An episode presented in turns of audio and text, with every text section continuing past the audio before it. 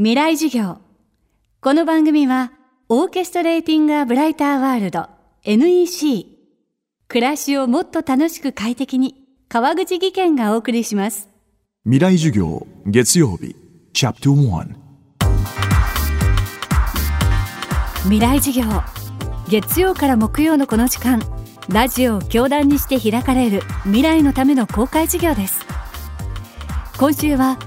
この秋全国3カ所で行われた FM フェスティバル2017未来授業明日の日本人たちへ。特別公開授業の模様をお届けします。今年のテーマは AI は産業社会の何を変えるのか。各ジャンルのフロントランナーと現役大学生が熱い議論を繰り広げました。今週はその中から川村元気さんの授業をダイジェストでお届けします。川村さんは告白悪人君の名はなど数々のヒット映画をプロデュース。一方世界から猫が消えたなら4月になれば彼女はでは小説家としても活躍し今最も注目されるクリエイターの一人です。そんな川村さんの頭の中は一体どうなっているのか。特別公開授業では川村さんの発想力思考力を紐解くことで人間にしかできないことそして人工知能の本質を明らかにしています。未来授業1時間目テーマは企画の仕事。企画の仕事っていうのはあの料理に似ているなといつも思っています、えー、良い素材を適切な料理方法と工夫を凝らした盛り付けでお客さんに届けると。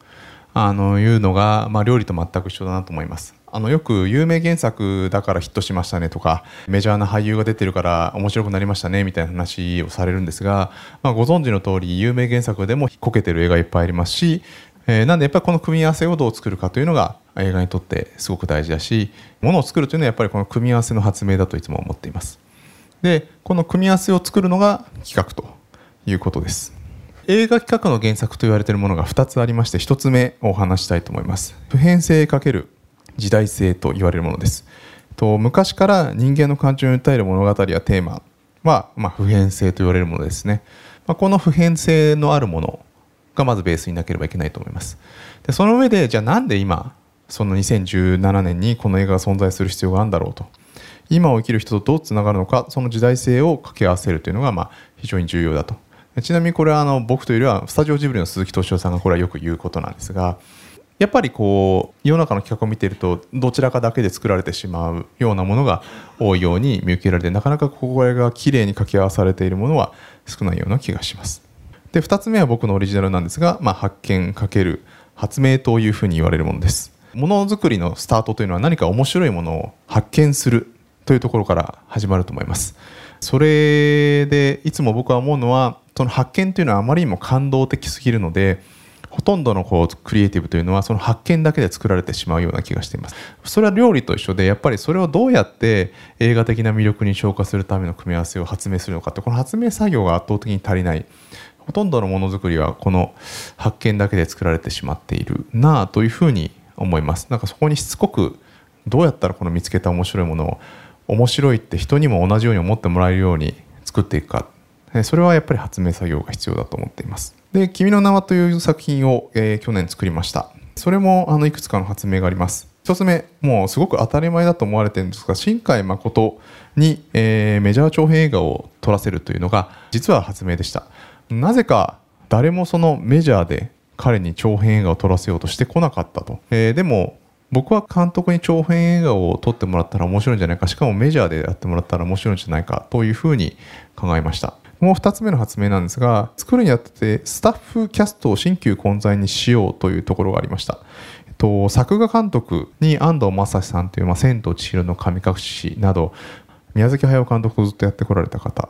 でキャラクターデザイナーには田中正義さんという、まあ、あの花とかここ酒とかテレビシリーズを中心として人気のあるキャラクターデザイナー。この2人を組んでもらうことにしました。ボイスキャストも、まあ、神木隆之介というのは若手なんですがやっぱり日本のアニメーションの名だたる監督の現場を踏んできた人の力をもらいたいと思って神木隆之介君まあ似たような人が集まっても面白いものができないと思ってるのでなるべく自分と意見の合わない人反りが合わない人センスが全然違う人となるべく組んだ方が面白いものが作れるんじゃないかというふうに思っているので格闘はあったんですが結果それがこの作品の力になっているなというふうに思っています。でまあ3つ目はあのラッドウィンプスに映画音楽をやってもらうということでした。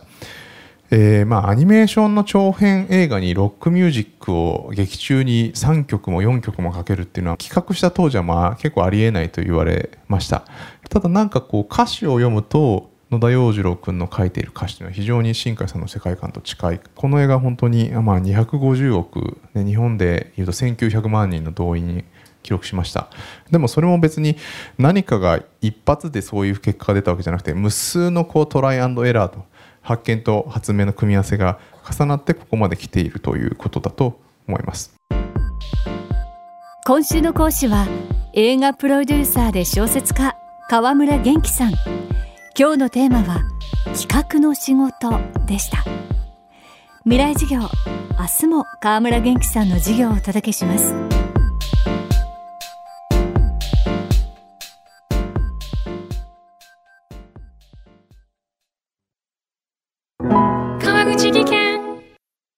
階段での転落大きな怪我につながるので怖いですよね。